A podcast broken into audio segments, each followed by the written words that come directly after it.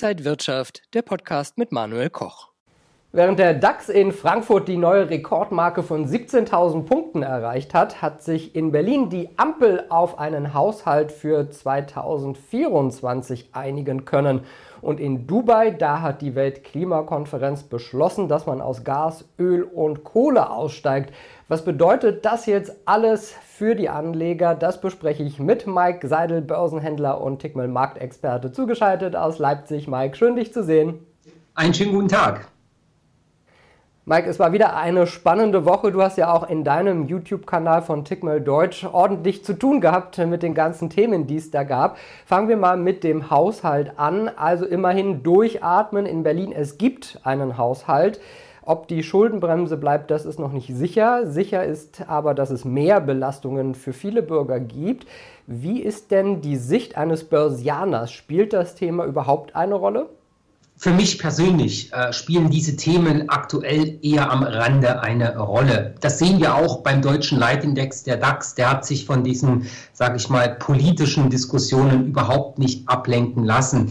Problematisch wird es dann, wenn diese neuen Regelungen tatsächlich so stark in die Wirtschaft eingreifen, dass es dort nachhaltig Probleme gibt, einfach in der Liquidität, dass man nicht mehr genügend Geld hat, um seinen Konsum so weiter fortzuführen, ähm, wie das äh, der Fall ist, äh, beziehungsweise der Fall gewesen ist bis dato. Und da scheint der Markt momentan ganz klar zu sagen, na ja, warten wir erst einmal ab. Also wir haben ja auch das Thema beispielsweise Strompreisbremse ähm, gehabt und ähm, wenn du siehst, wo diese Bremsen lagen und wir im Strompreis beispielsweise teilweise darunter ähm, gelegt oder aktuell bei den Preisen darunter liegen, da ist halt die große Diskussion, ja, natürlich, ähm, es ist nicht schön, dass sowas wegfällt, aber es hat effizient keine keine Wirkung. Und das muss man tatsächlich erstmal sehen, wie es dann in der Wirtschaft auch ankommt. Und das ist für mich als Börsianer halt wichtig. Ich schaue auf das, was in den Bilanzen passiert und die guten Unternehmen, die werden dann im Ende mit den Kursen steigen und die, die mit diesen Dingen Probleme haben,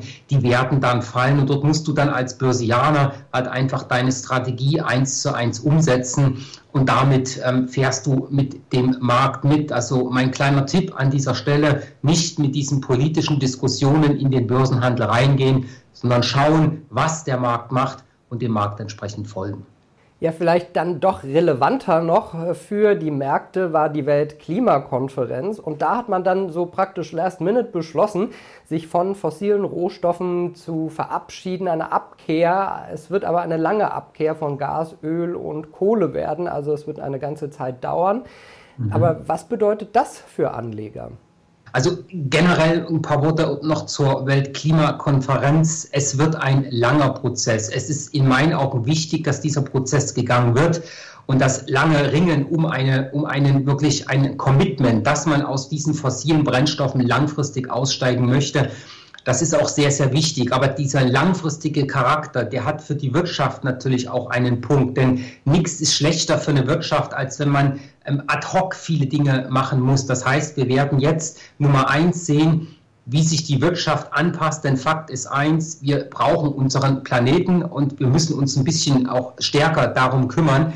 Das sollte jeder Einzelne an sich tun. Und wenn wir das Ganze jetzt mal auch auf die Volkswirtschaften und dann auch auf die Börse umlegen, man hat einfach hier jetzt ein paar Aufgaben, die man zu erledigen hat. Und ein paar Dinge sind man, ist man ja auch schon angegangen. Wir haben das ja auch gesehen, diese ganzen Pakete, die die Staaten auch entwickelt haben, um den Umstieg auch anzugehen, um die Klimaziele zu erreichen. Und das sind halt langfristige Umbaumaßnahmen. Das hat wir haben Umstrukturieren in den Unternehmen, die passen sich natürlich an. Wir haben Ausbau der Infrastruktur auch in Staaten, in Unternehmen. Das sorgt für Investitionen in neue Technologien. Das sorgt für Aufträge von Unternehmen, die das Ganze dann auch umsetzen, beispielsweise ja, also Aufbau von Windrädern oder Solaranlagen oder Trassen bauen, damit der Strom von A nach B kommt. Das ist natürlich weltweit ein großer Umbauprozess.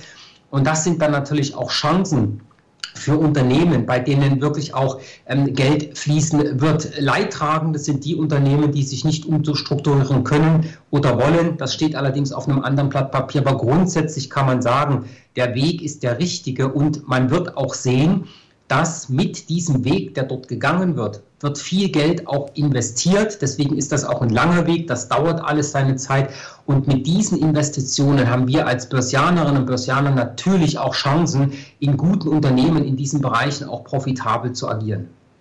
Und man muss ja sagen, schon vor Corona hat die EU mit dem Green Deal, den Sie ausgerufen haben, die Weichen dargestellt und das wird sicherlich kommen. Kann man denn jetzt sagen, dass zum Beispiel Ölkonzerne die Verlierer sein werden und Konzerne, bei denen es um Nachhaltigkeit zum Beispiel geht, die Gewinner in Zukunft? In Zukunft bin ich der festen Überzeugung, dass dem so sein wird. Also ich habe das auch bei, bei mir im Portfolio auch gemerkt. Ähm, wir hatten in den vergangenen Jahren beispielsweise mit Solar wirklich sehr, sehr gute Renditechancen auch gehabt. Gucken wir uns allerdings die Solarbranche in diesem Jahr an, da glaubt man seinen Augen nicht, minus 40 Prozent year to date. Also in diesem Jahr ein Kursrückgang in dieser Branche um 40 Prozent am US-Markt. Da denkt man sich, eigentlich darf das gar nicht passieren, aber aktuell ist es einfach so. Es gibt halt auch staatlicherseits dort immer mal, sage ich mal, Aktionen, die für Negatives sorgen, wenn beispielsweise Förderprogramme auslaufen, so wie bei uns jetzt beispielsweise auch ähm, in, in Deutschland das Thema E-Auto-Förderung da gibt es immer mal Negatives, aber langfristig dürfte sich das Ganze durchaus wirklich so gestalten, dass wir die Unternehmen, die tatsächlich dazu da sind, diese grüne Energie, diese, diese Umstrukturierung auch voranzutreiben und diese Pläne umzusetzen, dass die deutliche Steigerungen im Auftragsvolumen bekommen sollten. Und dann hat man halt nicht nur eine Firma, sondern das sind Branchen mit Subbranchen, die davon deutlich profitieren äh, dürften. Leidtragend, das sind langfristig natürlich die Unternehmen, die jetzt in diesem äh, Sektor beispielsweise der Förderung äh, fossiler Brennstoffe äh, mit unterwegs sind. Das sehen wir in diesem Jahr auch beispielsweise Öl- und Gasförderung, leichtes Minus, aber es ist ein Minus, ja. Auf der anderen Seite ein extrem Kohle plus 52 Prozent year to date, Cooking Coal in den USA.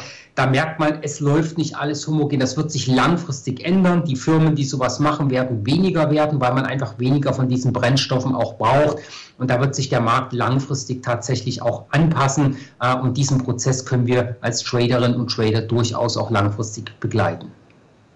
Ja, was für ein kleines Kursfeuerwerk in dieser Woche gesorgt hat, waren praktisch die Notenbanken von der EZB und von der Fed in den USA gab es Nachrichten. Man belässt den Leitzins, wo er ist, aber es wurde schon über Zinssenkungen spekuliert. Ist das nicht vielleicht schon noch viel zu früh? Ja, so, äh, das war natürlich ein, ein, ein ganz großes Kino, auch Thema bei mir in der Sendung, wenn wir mal auf die Notenbanken ganz kurz schauen wollen und wir gehen das Ganze mal Reihe in Reihe oder Stück für Stück durch, angefangen mit der FED in dieser Woche am Mittwoch, wenn man mal den Jerome Powell hört, was er heute äh, beziehungsweise in dieser Woche am Mittwoch gesagt hat und ähm, von vor zwei Wochen mal hört, dass man vor zwei Wochen das Thema Zinssenkung nicht diskutieren wollte und jetzt plötzlich sagt der Powell, naja, wir haben schon darüber diskutiert, wie die Zinssenkungsrunden in dem, im, kommenden Jahr auch anfangen. Das ist natürlich ein, ein riesengroßer Schwenk an dieser Stelle und das hat dann natürlich auch Effekte auf die Märkte gehabt. Die Zinsen, die langfristigen Zinsen Zinsen in den USA sind weiter gesunken. Der US-Dollar ist deutlich gefallen. Das hat natürlich auch dem Währungspaar Euro-US-Dollar Auftrieb gegeben. Und da war dann am Donnerstag die große Spekulation, hm, was wird denn jetzt die EZB machen? Ja, wird die auch sagen, ja, wir wir, wir, wir senken definitiv im, im kommenden Jahr, weil da gab es ja auch die Gerüchte, ob man vielleicht sogar in der Eurozone noch vor der FED senken wird. Und Frau Lagarde kam dann gestern ähm, und sagte, naja, also wir sind auf einem guten Weg, aber über das Thema Zinssenkungen im kommenden Jahr haben wir jetzt noch gar nicht diskutiert. Und da war natürlich dann der Weg für den Euro, US-Dollar in die Oberseite auch frei, weil dort hat man dann im Endeffekt der Dollar bzw. den Euro weiter auch gestärkt und da war einiges los zu verarbeiten. Aber Fakt ist eins, wir stehen am äh, Ende der, der, der Phase, wo die Zinsen so hoch bleiben. Es ist quasi nur noch eine Frage der Zeit, bis die Zinsen gesenkt werden. Die Diskussionen, die Spekulationen darum treiben momentan ein bisschen das Geschäftsfeld und das wird auch das spannende Thema für die nächsten Monate sein. Ja, in den nächsten Tagen werden sich die meisten wahrscheinlich schon so deutlich auf Weihnachten konzentrieren. Was ist denn jetzt so von den letzten Tagen des Jahres insgesamt zu erwarten? Sehen wir eher eine Weihnachtsrallye oder eine Korrektur, weil wir jetzt so gut gelaufen sind? Hm, das ist ein bisschen schwierig zu sagen. Ich wage da auch nicht wirklich eine Prognose zu machen. Wenn wir in die Saisonalitäten, also in die Historie schauen, dann haben wir schon einige Anhaltspunkte dafür, dass es in den kommenden Wochen durchaus weiter in die Oberseite auch reinlaufen kann. Und da bin ich persönlich auch wirklich sehr, sehr optimistisch. Was für mich als Trader jetzt wichtig ist, ist, dass ich ganz klar sage, nach was halte ich denn Ausschau? Und in der jetzigen Phase halte ich Ausschau nach Trading-Kandidaten auf der Lohnseite auf steigende Kurse.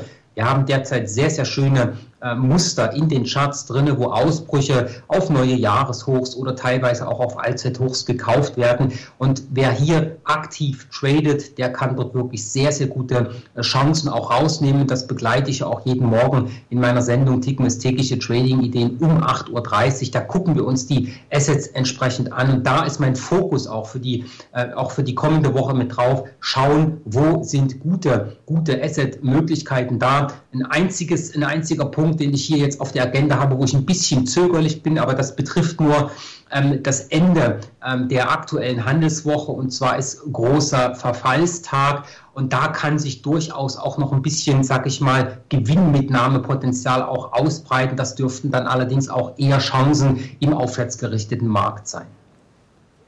Mike, ich glaube, da haben wir auch in den nächsten Wochen wieder viel zu besprechen. Mal gucken, wie es dann aussieht. Danke dir auf jeden Fall für heute. War wieder eine spannende Woche an den Märkten. Und wer dich dann verfolgen will, du hast es schon gesagt, um 8.30 Uhr bei Tickmail Deutsch auf dem YouTube-Kanal sieht man dich dann jeden Tag. Korrekt. Wunderbar, danke dir und danke Ihnen und euch, liebe Zuschauer, fürs Interesse. Bleiben Sie gesund und munter, alles Gute und bis zum nächsten Mal. Und wenn euch diese Sendung gefallen hat, dann abonniert gerne den Podcast von Inside Wirtschaft und gebt uns ein Like.